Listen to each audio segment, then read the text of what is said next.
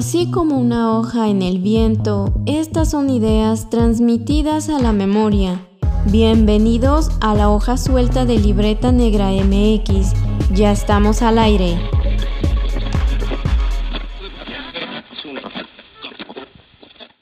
Pues sigamos platicando de museos en la hoja suelta, este podcast donde debrayamos un poco sobre cultura, historia y arqueología.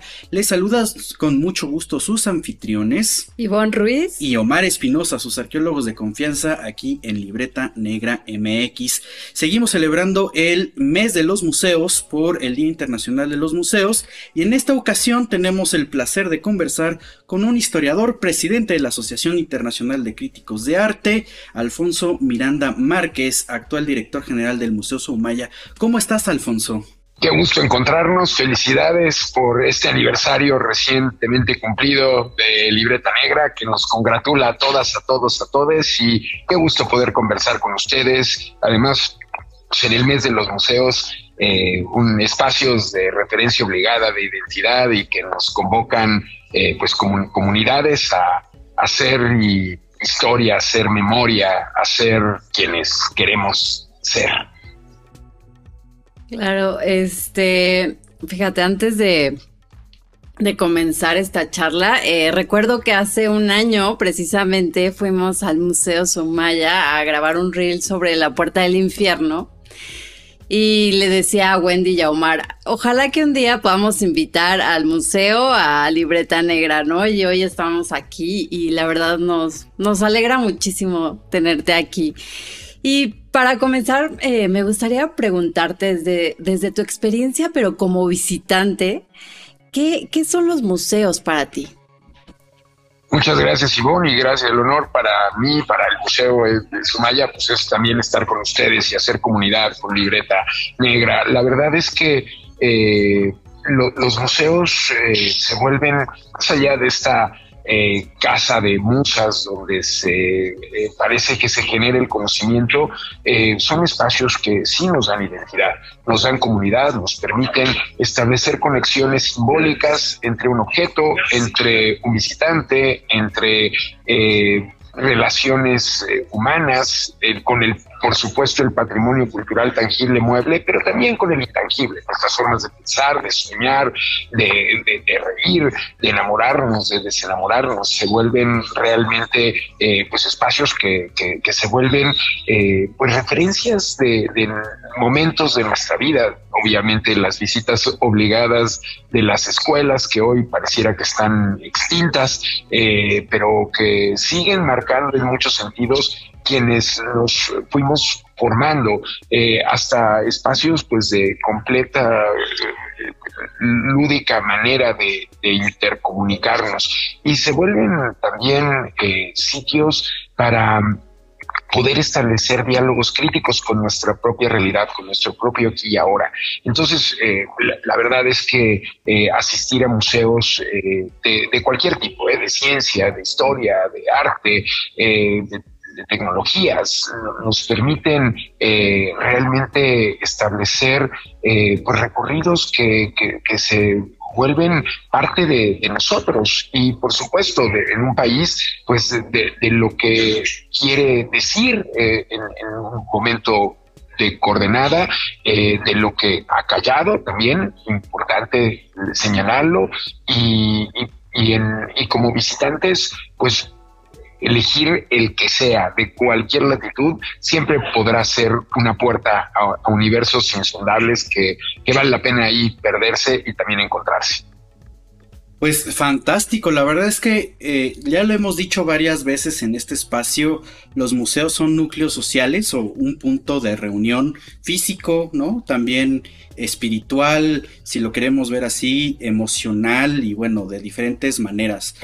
Eh, fíjate que me llama la atención esta parte que comentas de que las visitas públicas de las escuelas pues sea algo que está como como como un poco perdido en estos en estos tiempos porque va un poco de la mano con el tema que se eligió para este año 2023 como el Día Internacional de los Museos porque hace un llamado al futuro, ¿no? A este futuro eh, donde lamentablemente el ser humano ha tenido una relación asimétrica con, el lugar donde vive, ¿no? Hay que preocuparnos por, por, el mundo que estamos destruyendo.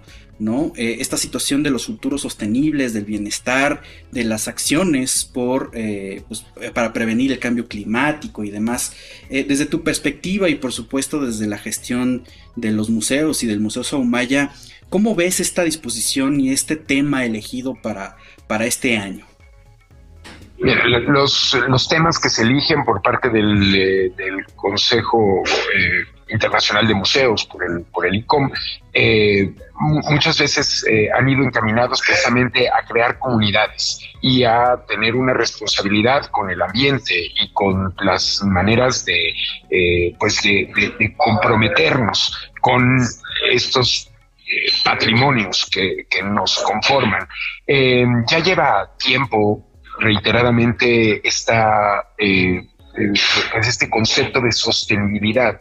Eh, y hoy pues vemos manifestaciones a lo largo y ancho de todo el continente europeo, recientemente en la Unión Americana, pues en, la, en la, Nacional de Washington, pues vimos como manifestantes tomaban simbólicamente una vitrina con la eh, bailarina de Edgar Degas y la pintaban y pues colocaban en el, piso con manos manchadas de, pintura, simbólicamente como sangre, este, simbólicamente también como petróleo, eh, o en estos muy diversos movimientos arrojando eh, pues desde vegetales eh, y, es el sentido de que la, propia comunidad encuentre en los museos una voz para poder decir funcionan o no funcionan pues de la, verdad es que no hemos visto con claridad que se hayan tomado acciones responsables por parte de instituciones que nada tienen que ver con la cultura, tienen que ver con una agenda política, económica, cultural, eh, de responsabilidad ambiental para realmente cambiar la, manera en cómo estamos eh, dialogando con, con nuestros recursos no renovables y es un hecho que falta muchísimo por hacer. Eh, desde los espacios culturales, evidentemente, tratar de optimizar nuestros recursos económicos, técnicos, materiales para que, nuestra huella en el mundo pueda bajar y que pues pueda ser mucho más responsable nuestro aquí y ahora. Falta enorme, enorme cantidad de pasos por, recorrer y eh, pues no basta, en mi caso, ser vegano, no basta tratar de separar los residuos sólidos en distintos eh, protocolos, no basta, eh, digamos, muchas acciones parecieran pequeñas, pero son acciones que podemos nosotros hacer para que realmente entendamos que el, planeta pues sí está teniendo eh, una fragmentación y que futuras generaciones pues van a tener muchísimos más problemas eh, en cómo dialogar con los recursos no renovables y pues la, cuestión no es el futuro, ya, ya estamos en ese, en ese futuro eh, de agravio y desde los espacios culturales, pues tenemos que transversalmente y de manera, eh, digamos, con eh, cuestiones inter, transdisciplinariamente abordar los temas y que las comunidades sientan que hay una empatía con sus demandas frente a los patrimonios eh, culturales que, que, los espacios cuentan con, con ellos. Claro, y eh, qué acciones, bueno, no sé, hay algunas acciones que el Museo Sumaya ya esté como implementando en cuanto al ambiente o algo que, que nos podrías contar. Sí, desde hace mucho tiempo. Museo Sumaya tiene este sello verde de la Secretaría eh, de, Medio Ambiente de, Ciudad de México eh, y, bueno, separamos evidentemente los residuos. Para las cajas de embalaje, pues se buscan eh, que fueran, pues siempre una posibilidad de, de tener materiales más amigables, reducir plásticos, eh, tener realmente una eh, relación con los públicos, pues desde los servicios sanitarios, que no tenga, eh, por ejemplo, los misitorios agua corriente, que era uno de los grandes, pues, digamos, desperdicios de, agua en los espacios, tratar de reducir evidentemente el uso de papel en las oficinas, estar en campañas constantemente de cuidados y por supuesto de innovar, porque parte de la responsabilidad de las instituciones culturales pues es proteger precisamente el patrimonio cultural. Y en ese sentido pues el, embalaje, los procesos son altamente contaminantes. Eh, y, hay que eh, innovar, hay que estar estableciendo conexiones con otras instituciones como lo hacen eh, la, propia pandemia de COVID-19 nos hizo acelerar nuestro pensamiento hacia pues tener un espacio como este, distópico, donde estamos y no necesariamente estamos físicamente, para que nuestra huella de nuevo pueda resultar eh, en menor medida, pero bueno, simplemente respirar, pues ya resulta que estamos este, contaminando y eso pues es una eh, realidad que, debemos de, pulsar de una forma mucho más responsable y sí debatirla y abrir foros de discusión. Eh, el propio programa de, de Museo Sumaya, La Eterna Primavera, a propósito de una obra de Auguste Rodin, eh, nos lleva a hacer estas reflexiones y también otro programa, En plein air, que es como pintar al aire libre de estos maestros, ¿qué, qué, qué acciones podemos tomar, ya sea como visitantes dentro de los espacios culturales y las reflexiones como trabajadores de ellos? Pues qué interesante que nos cuentes eso, ¿no? Porque creo que muchas veces como visitantes no vemos todo lo que hay detrás y todas las acciones que están implementando los museos. Sí, pero desde cambio de luces, ¿no? Perdón que te interrumpa, pero el cambio de luminarias a LED, eh, el hecho de tener eh, pintura que no tenga plomo en los muros, eh, son realmente muchísimas aristas las que nos llevan a comprometernos. O por ejemplo, y perdón que de verdad que te interrumpí, pero tener esta, esta cuestión en pandemia de, eh, de tener eh, pues la limpieza sucesiva con cloro que daña eh, pues los pulmones de los trabajadores que están aplicándolo. Entonces, bueno, pues con estas investigaciones desde ciencia pura, tratar de tener pues eh, rociadores eh, en, gas libres de eh, ácidos y que permitan además acciones de limpieza y que sean con nanopartículas de dióxido de, y nitratos para que acaben con las cuestiones que son bacteriológicas o en este caso virus y que, este, que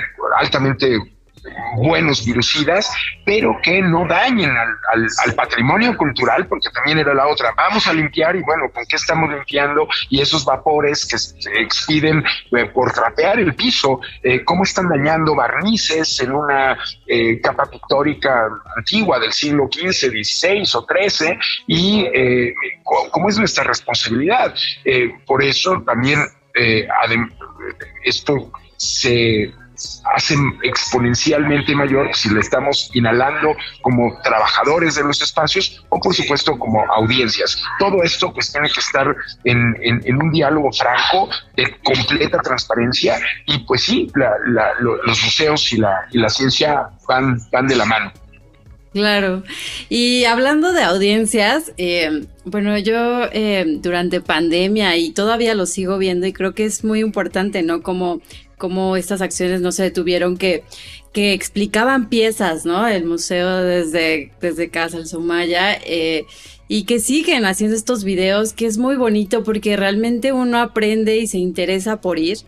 Pero además que tienen acciones como llevar a Dalí y a, y Rodán fuera del, del museo. ¿Cómo, ¿Cómo lo recibió la comunidad? Porque esto es muy bonito realmente. Pues mira, la, verdad es que eh, el siglo XXI nos eh, tiene un, o presenta un cambio de paradigma civilizatorio. La pandemia lo aceleró, pero estamos en la era de la información, del conocimiento libre y eh, esta experiencia, pues que tenemos hoy virtual y que sentimos y que pensamos y que nos enamoramos o nos desenamoramos a veces también desde la desde la, propia pues aplicación o red o web, pues de pronto también entendimos con, eh, aceleradamente con la pandemia que hay una, la experiencia estética no solamente se da hoy delante de la obra, con su magnánima posición en el mundo, su colorimetría, eh, que, que por supuesto está, y qué maravilla poder volver a estar frente a la obra, pero también hoy esa ecuación se partió y la tenemos desde el ámbito virtual. Entonces es muy importante poder establecer estas conexiones eh, pues con los, eh, con los públicos que no pueden llegar físicamente al museo, ya sea eh, adultos mayores, personas con discapacidad física, algunos con discapacidad intelectual que no pueden trasladarse, o incluso personas que están en rehabilitación social eh, desde un centro de confinamiento pueden tener acceso a los contenidos de un espacio cultural. Entonces, eh, esa, por una parte, pues, me parece que ya no nada más marcó un momento, sino que será ya la constante de muchos museos, eh, que, no vamos a perder el público que, que va a asistir a ver las obras, sino que vamos a ampliar los públicos. Por otro lado, lo que comentas de, que el museo rompa sus barreras y así como Bertolt Brecht lo hizo en el teatro con romper la cuarta pared, pues hoy romper la cuarta pared del museo y sacarlo a las calles. Desde 2000 el Museo Sonaya ha estado en toda la República Mexicana eh, y en muchos lugares de América Latina, eh, presentando las obras. Y entonces, qué maravilla poder llevar eh, a los impresionistas, a Monclova, Covela, llevar a Dalí a los mochis y estar en Boca del Río, en Veracruz y poder eh, establecer otra conexión con antiguos maestros europeos desde Querétaro, eh, estar en Tamaulipas con arte mexicano. Esa es una oportunidad que con 30 siglos de arte e historia desde Maya, Fundación Carlos Slim, lo hemos podido hacer y me parece que sí hay que abrogar el centralismo que ha hecho tanto daño a este país. No es cierto que todas las cosas importantes en cultura eh, estén en Ciudad de México, la, la, la realidad plural de, de, todos nuestros estados es vitalísima, pero también es cierto que en estas oportunidades de poder llegar a otras entidades se vuelve eh, pues un paseo prácticamente obligado para las comunidades, el hecho de, de, de, pulsar directamente a estos creadores que quizá difícilmente podamos ver en la realidad latinoamericana y que desde eh, el caso de Museo Somaya, pues podemos establecer esta conexión, por ejemplo, pues con la, eh, el acervo más eh, grande de, del escultor francés Auguste Rodin fuera de Francia, que está en México y que también compartimos gratuitamente con todos los públicos. Así es, y además que creo que rompen con esta concepción con la que muchos crecimos del museo, ¿no? Que, que era ir a un museo, ver vitrinas, cédulas y cosas que no entendíamos. Y obviamente al hacer este tipo de acciones, pues nos, nos cambian eh, nuestra relación con el museo como visitantes y creo que es muy importante. Y, yo pondría incluso también sobre la mesa en, en, esta, en este flujo de pensamiento el tema que, introduce también este año el, este, el Día Internacional del Museo es que es el bienestar, ¿no? O sea, sacar, romper el estereotipo del museo, romper esta cuarta pared, como lo mencionas, Alfonso, pues también es una búsqueda de bienestar. Bueno, eh, eso en mi libro. Ahorita nos cuentas qué opinas tú, pero déjame redondear un poco la, la, la idea. O sea, porque hemos visto a partir de la pandemia y pues desde antes, que el arte, que eh, la historia, la memoria que de repente está depositada en un museo, ayuda a la sociedad, ¿no?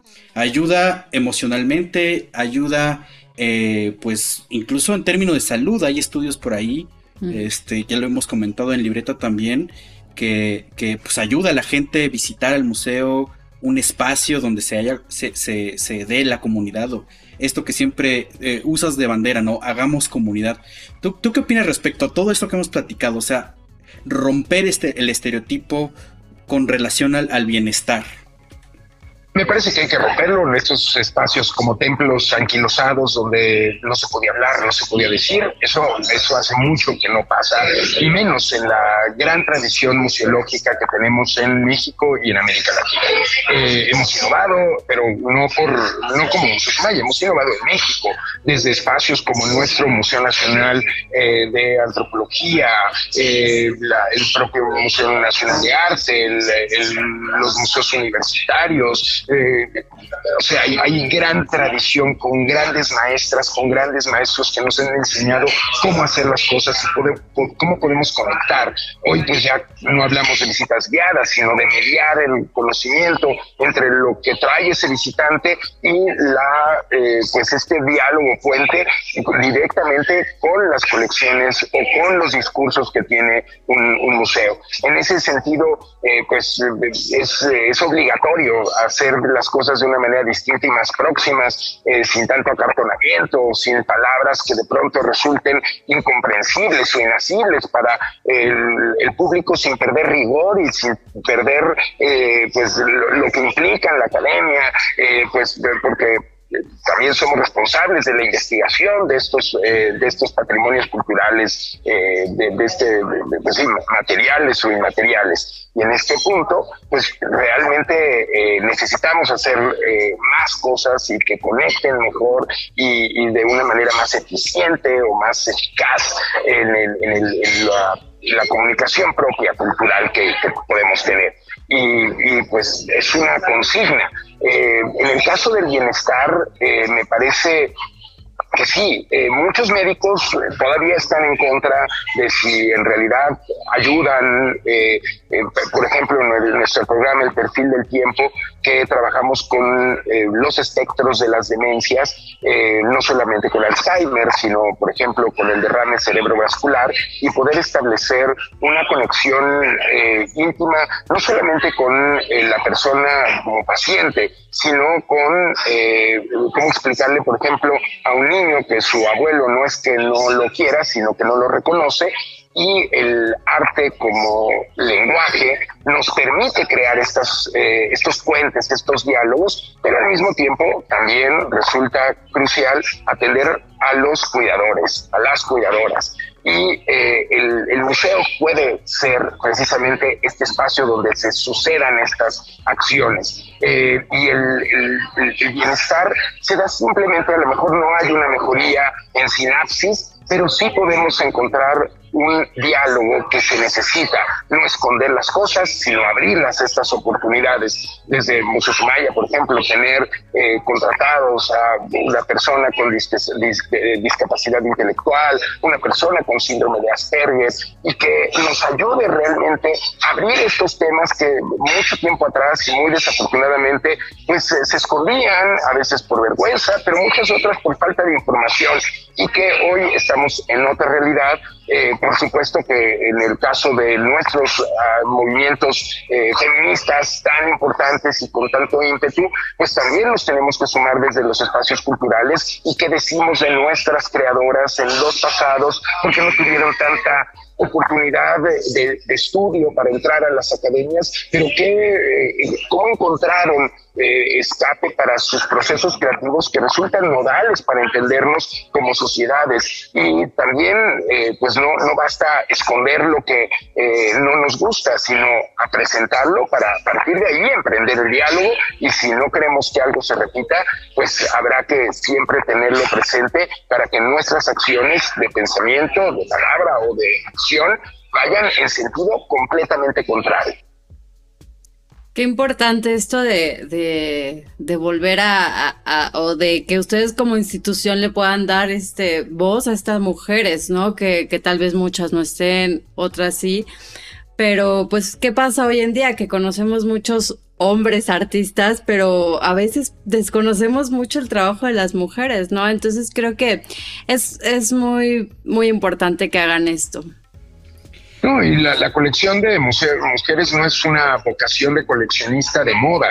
En realidad, en, las colecciones de Fundación Carlos Slim tenemos 89 mujeres artistas, que es una cifra, entiendo, muy menor si la comparamos a los eh, varones que crearon obra en los siglos, pero pensar que el Museo de, Metropolitano de Nueva York tiene apenas 15 nos confronta para decir, bueno, ese es el, el camino y los coleccionistas de deben de, de apostar por reescribir esa historia de arte hecha desde el heteropatriarcado y, por supuesto, abrir los foros, pero no nada más como cuotas de género. Entiendo, a veces sí necesitaremos de ellas, porque el camino también por recorrer es muy amplio y tenemos muchísimas deudas, pero por otro lado, eh, sumarlas de una forma mucho más orgánica, con mejores cuestiones a, simplemente eh, mostrarlas el 8 de marzo eh, como una cifra pues que, sigue siendo pues un simiente de, nuestros feminismos, sino que a lo largo del año y a lo largo de las expresiones y a lo largo de los discursos pueden estar transversalmente eh, modificando nuestras formas de pensar. Y lo mismo sucede con las comunidades LGBTIQA ¿no? Eh, cómo dialogar, que, por supuesto eh, todo, todo el espectro de las comunidades, de las sexualidades, de los géneros pueda tener cabida en los museos y libremente pueda entender entenderse eh, como reflejo a partir de lo que encuentra en los museos y también de lo que no encuentra, que críticamente también esas voces puedan escucharse y puedan transformar eh, y por supuesto, eh, si no derrocar, por lo menos fisurar con acciones muy concretas ese heteropatriarcado que también tan dolientemente seguimos padeciendo y muchos han seguido hasta incluso defendiendo. Sí, no, esto nos demuestra justamente esta parte que se ha manejado los, últimos años de que los museos son sitios de reflexión, ¿no? Al final, el mensaje que se, que se pone ahí, que se transmite, eh, pues es, es, igual de importante que las obras, o, quizás hasta más, ¿no? Eh, yo me quedaría en este caso con la frase que dice eh, este año el Día Internacional de los Museos de transformar al mundo y transformar al mundo desde la reflexión, ¿no? También esta situación que se menciona mucho y que va ganando, pues como, vamos, vamos a ponerle, va ganando un poco de terreno cada vez más, de que los museos no son neutrales, ¿no? Porque es necesaria ese, ese tipo de posicionamiento. Desde acá, desde Libreta Negra MX, lo, lo comprendemos bien, porque también se ha mencionado por mucho tiempo que las ciencias sociales, la historia, la arqueología, son neutrales, ¿no? O que deberían de ser neutrales, pero en realidad nunca lo han sido. Siempre han tenido un, un posicionamiento o un, una dirección puesta de cualquier lado, ¿no? Ahora vemos mucha más diversidad, pero creo que tiene que ver justo, justo con esta situación de, de, de abrir los espacios, de conocernos, ¿no? También tanto como visitantes como pues del otro lado a quien nos ha tocado trabajar pues en, el sector cultura, en la industria creativa y demás. En ese sentido, eh, nos gustaría preguntarte, Alfonso, pues cómo buscar esta sostenibilidad de los museos autónomos e independientes, jugando un poco con los conceptos, ¿no? Porque también es importante buscar este bienestar, tú bien lo has puesto en esta, en esta conversación, pues no solamente es un bienestar pues del mundo en este caso, de, la, de las herencias culturales, sino también del personal que trabaja ahí. Entonces, ¿cómo trabaja? ¿eh? Sí, no, definitivamente es importante. ¿Cómo trabaja el Somaya en ese sentido? En principio de una forma muy horizontal, que no existen estas jerarquías que de pronto eh, pues se vuelven complicadísimas, que pues no sé, al curador lo ven como esta figura eh, estratosférica que quién sabe dónde esté y qué hace y qué piensa, sino que, esté al mismo nivel un curador que eh, un comunicador o que un conservador para justamente hablar de conservar el patrimonio cultural y que muchas veces en aras de extraordinarias y, y muy muy eh, pues apoteósicas museografías, con frecuencia se atenta la, la conservación del patrimonio cultural. Pero otra cosa que me parece fundamental es el diálogo interinstitucional, el diálogo entre colegas, el diálogo entre gestores, el diálogo entre comunidades. Y hoy las redes sociales nos permiten eso. Necesitamos hablar más y hablarnos más. Cuando, también cuando decimos, ay, es que estoy trabajando en una institución cultural y me absorbe el tiempo, lo que menos quiero es ir a otro museo como por ¿Cómo no voy al teatro? ¿Cómo no veo, no, veo programa de televisión, una serie, eh, una película, por supuesto? ¿Cómo no apuesto por em, ver más teatro? ¿Cómo no apuesto por ver a todas las exposiciones, las más que puedan, una feria del arte, a jóvenes creadores? Entonces tienes comprometidamente que estar imbuido eh, y escuchar pues eh, esta música culta o otros géneros y de construir esta, este conocimiento y ampliarlo. No, no podemos ser tan endogámicos, no podemos eh, pensar que todo está dado y dicho. Pues tenemos que reflexionar críticamente, porque sí entiendo la reflexión y me parece fundamental, pero no es pasiva esa reflexión. Tiene que ser crítica y apostando por, en realidad, modificar las condiciones que nos han traído hasta aquí, las que queremos modificar, pero no se nos puede olvidar la memoria que también nos ha traído de aquí esas instituciones que sí se forjaron en eh, pues, los años 60, 70, 80 y que parecieran ya de un pasado y que hoy pareciera también que tenemos que superar. ¿Superar qué? En realidad tenemos que aprender de aquellos que forjaron esas instituciones, que defendieron, que lucharon, estos movimientos feministas que, perdón, no, entiendo diciendo, es que por primera vez hay mujeres trabajando en el ámbito cultural cuando tenemos a muchísimas generaciones de mujeres que han construido culturalmente este país y no están inventando evidentemente ni el hilo negro ni el agua tibia, están ya dadas y es simplemente voltear hacia atrás para entender qué hicieron, cómo lo hicieron y a partir de ahí, cómo en esa onda de choque hacer que ese eh, pues ese radio de acción se amplíe, llegue a más, pero no puede quedarse en un nicho. Y, muchos de estos movimientos sociales y muchas de estas críticas que hoy tenemos en redes se queda, eh, pues quien tiene internet, no llega a las comunidades, no llega a nuestros pueblos originarios, no llega a las comunidades más desprotegidas y se queda simplemente el discurso. Eso no nos puede pasar. Y es una tarea que no es de una institución pública, tampoco es de una institución privada, es de absolutamente todas, todos, todos. Así es. Totalmente de acuerdo y pues hay que seguir trabajando definitivamente en ese sentido y pues los museos de nuevo ofrecen esa oportunidad. Ahora también eh, en, este, en esta parte de sacar los museos, de romper los estereotipos, mencionaste un poco de redes sociales. Eh, definitivamente se trabaja con un mensaje y en este día eh, pues vamos a manejar como varios valores, varios puntos. ¿Cómo es esa transición entre el mensaje y llevarlo, ¿no? Porque eh, podemos hablar mucho sobre prevención del cambio climático, del bienestar, de la sostenibilidad, pero ¿cómo hacer que, que, que llegue a los públicos?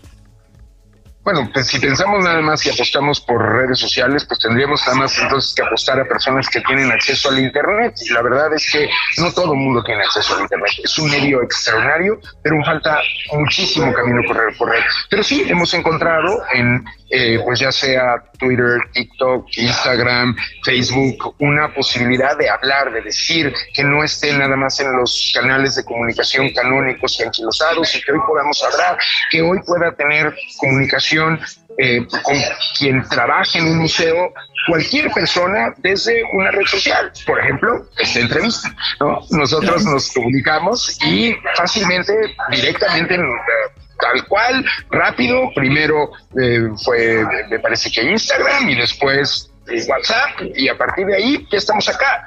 ¡Qué maravilla! No necesitamos mayores intermediarios, tenemos que tener este diálogo franco y me parece que es necesarísimo y que muchos de los colegas que no le entran, pues ya le, ya, le tienen que entrar. Claro que sí, este, yo creo que esto de las redes, pues al final es un equilibrio, o sea, lo que llegar a quien se pueda a través de redes y balancearlo con acciones físicas, ¿no? O sea, para otras personas. Entonces, bueno, es, es todo un, un trabajo. Y este, y en, cuéntanos, Alfonso, ¿en dónde pueden encontrar aquellos escuchas que, que no, no lo siguen todavía? ¿En dónde están sus redes sociales? Museo Sumaya es muy fácil, arroba el Museo Sumaya en todas las plataformas, S-O-U-M-A-Y, así es que nos pueden buscar. Yo estoy como Alfonso Miranda, a veces A-Miranda M al final en Twitter a, Miranda M en, Instagram. Eh, estoy entrándole al TikTok, ahí me estoy quedando un poco poco, pero buscando nuevos proyectos. También los invito a que lean La Domadora, es una revista de crítica y crónica de arte, eh, que tenemos un colectivo que encabeza eh, Daniela Díaz Solvera y pues estamos ahí con eh, justo unas miradas transversales hacia temas que nos importan y a decir otras cosas, eh, pero bueno, de verdad que la intención es este, podernos ver en las calles, podernos ver en la red y sumar esfuerzos. Eh, a veces un, un, retweet nos cambia porque nos ven, a veces etiquetar a alguien y que algo esté sucediendo, pues se vuelve una oportunidad para descubrir esos otros mundos que están eh, en el diálogo franco con nosotros. Así es que eh, en espacios como este y la lo que han hecho con Libreta Negra en estos años me parece fundamental. Ya se vuelve de, cita el poder estar eh, viendo qué más hacen, qué más nos traen y una gran oportunidad de, verdad y con un profundo agradecimiento eh, el, poder estar aquí y felicitarlos por ese aniversario reciente que me parece de verdad de, que hay que hay, hay, que gritarlo, hay que sentirnos muy orgullosos desde México y desde América Latina lo que lo que está sucediendo con Libreta. No, pues muchísimas gracias. Tantas flores nos hacen sentir pena y nervios en este momento. Pero, eh, pues para ir cerrando esta conversación y pues en ese sentido de también eh, que no, no solamente se quede en el diálogo en redes sociales, cuéntanos un poco sobre qué puede encontrar la gente en caso que no lo conozca o que tengamos que darle un empujoncito para que regrese, ¿qué es lo que uno encuentra en el Museo Saumaya? Vamos a encontrar 30 siglos de arte, arte de verdad para todas, para todos, para todes, eh, la colección de, de pero en diálogo eh, con eh, los artífices de la luz, la escuela de Barbizón como Coró, Courbet, Teodor, absolutamente extraordinarios artistas, pasando por los hoy llamados impresionistas como Monet, Renoir, Pizarro, Degas, y también este diálogo con México. Entonces, pues tenemos a Joaquín Clausel, evidentemente eh, anterior a él, al, célebre maestro del paisaje José María Velasco, a Francisco Romano Guillemín, eh, y después a nuestros museistas que todos se dan cita en Museo Sumaya. Eh, es una oportunidad también de ver antiguos maestros europeos, estos creadores y creadoras que trabajaron en el viejo continente del siglo XIII al siglo XVIII, y tenemos pinceles barrocos como los de Artemisia Gentileschi, también Virgil Lebrun, eh, y el, diálogo, pues un taller de Leonardo da Vinci, Lucas Cranach, Bruegel, em, Greco, Tintoretto, Zurbarán y también eh, Miguel Cabrera, eh, Villalpando, Correa, el maestro Juan González. En fin, es una oportunidad de verdad extraordinaria y Museo Sumaya tiene varias En el sur de Ciudad de México está Plaza Loreto, eh, la antigua fábrica de hotel. Ahí nació todo Museo Sumaya hace 28 años, eh, Museo Sumaya en Plaza Carso, que es ese edificio de reto de arquitectura en el poniente de Ciudad de México, la Casa Guillermo Tobar de Teresa, una casa fascinante, tardo porfiriana, eh, con grandes colecciones del cronista emérito de Ciudad de México, Guillermo Tobar de Teresa, que está en Valladolid 72 y el antiguo atrio del Templo de San Francisco, junto a la Torre Latinoamericana, justo enfrente de la Casa de los Azulejos, en la célebre calle de Madero, pues ahí eh, también un espacio. Todas las sedes de Museo Sumaya eh, no tienen costo alguno, todo el mundo puede entrar y eh, abrimos de lunes a domingo de 10.30 a 18.30 horas siempre pues con las oportunidades de las noches de museos, extender ese, ese horario y, bueno, buscando nuevas oportunidades de, celebrar a creadoras, creadores de, tantos siglos desde México.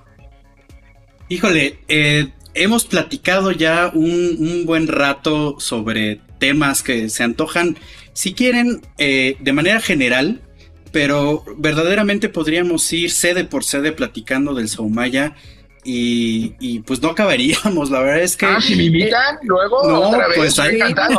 Hablemos de, del de Loreto, porque a mí me encanta este lienzo en gran formato, precisamente de la Virgen de Loreto, ¿no? Que tiene toda una tradición en la Nueva España impresionante. Entonces, sí, vamos a platicar de ese. No, nos Ese, podemos por ir favor. por tema, por época histórica, por locación.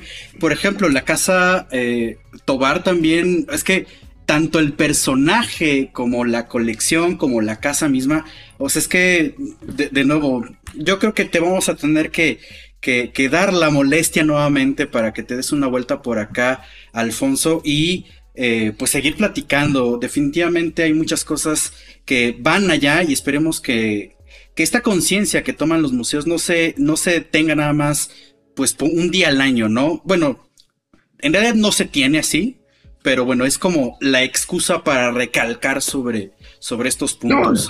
Y también importante eh, el hecho de, de demandar, de denunciar que pues sí hay una falta de recursos eh, económicos desde nuestras propias instituciones, desde la- los recursos eh, pues que, que se han visto realmente severamente recortados desde la Secretaría de Cultura, por supuesto a nuestros dos institutos más importantes, el Instituto Nacional de Antropología e Historia y el Instituto Nacional eh, de Bellas Artes y Literatura, y por supuesto también a eh, pues a otros actores que, que, pues han visto realmente pues afectadas la manera de difundir, de hacer, eh, hay que hay que impulsarlos y que esta pues sea una oportunidad eh, pues para defender los procesos creativos, los procesos críticos, que se diga lo que quieran decir los artistas y que siempre habrá eh, espacios para eh, su difusión y públicos para su interpretación, para su reflexión profunda y para su mejor entendimiento de, de vida. ¿no? Eh, y yo feliz de regresar las veces que eh,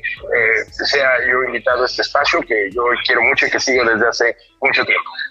Ah, No, pues Gracias. muchas gracias y pues bueno, yo creo que vamos a tomar la palabra Sí. e incluso si podemos y si se nos permite pues darnos una vuelta ya presencialmente también por allá. A Estaría ver muy qué se nos ocurre. Entonces, si la audiencia que está escuchando este programa le gusta la idea, pues dejen, dejen su comentario.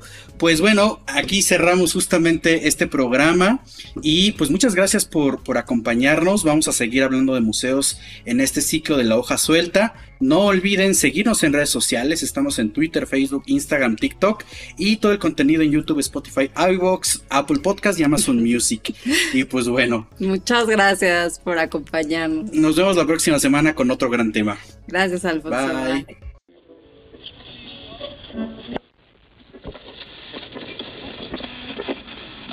Gracias por acompañarnos. Nos escuchamos la próxima transmisión. Y en caso de que no nos veamos, buenos días, buenas tardes y buenas noches. Cultivamos memorias al aire.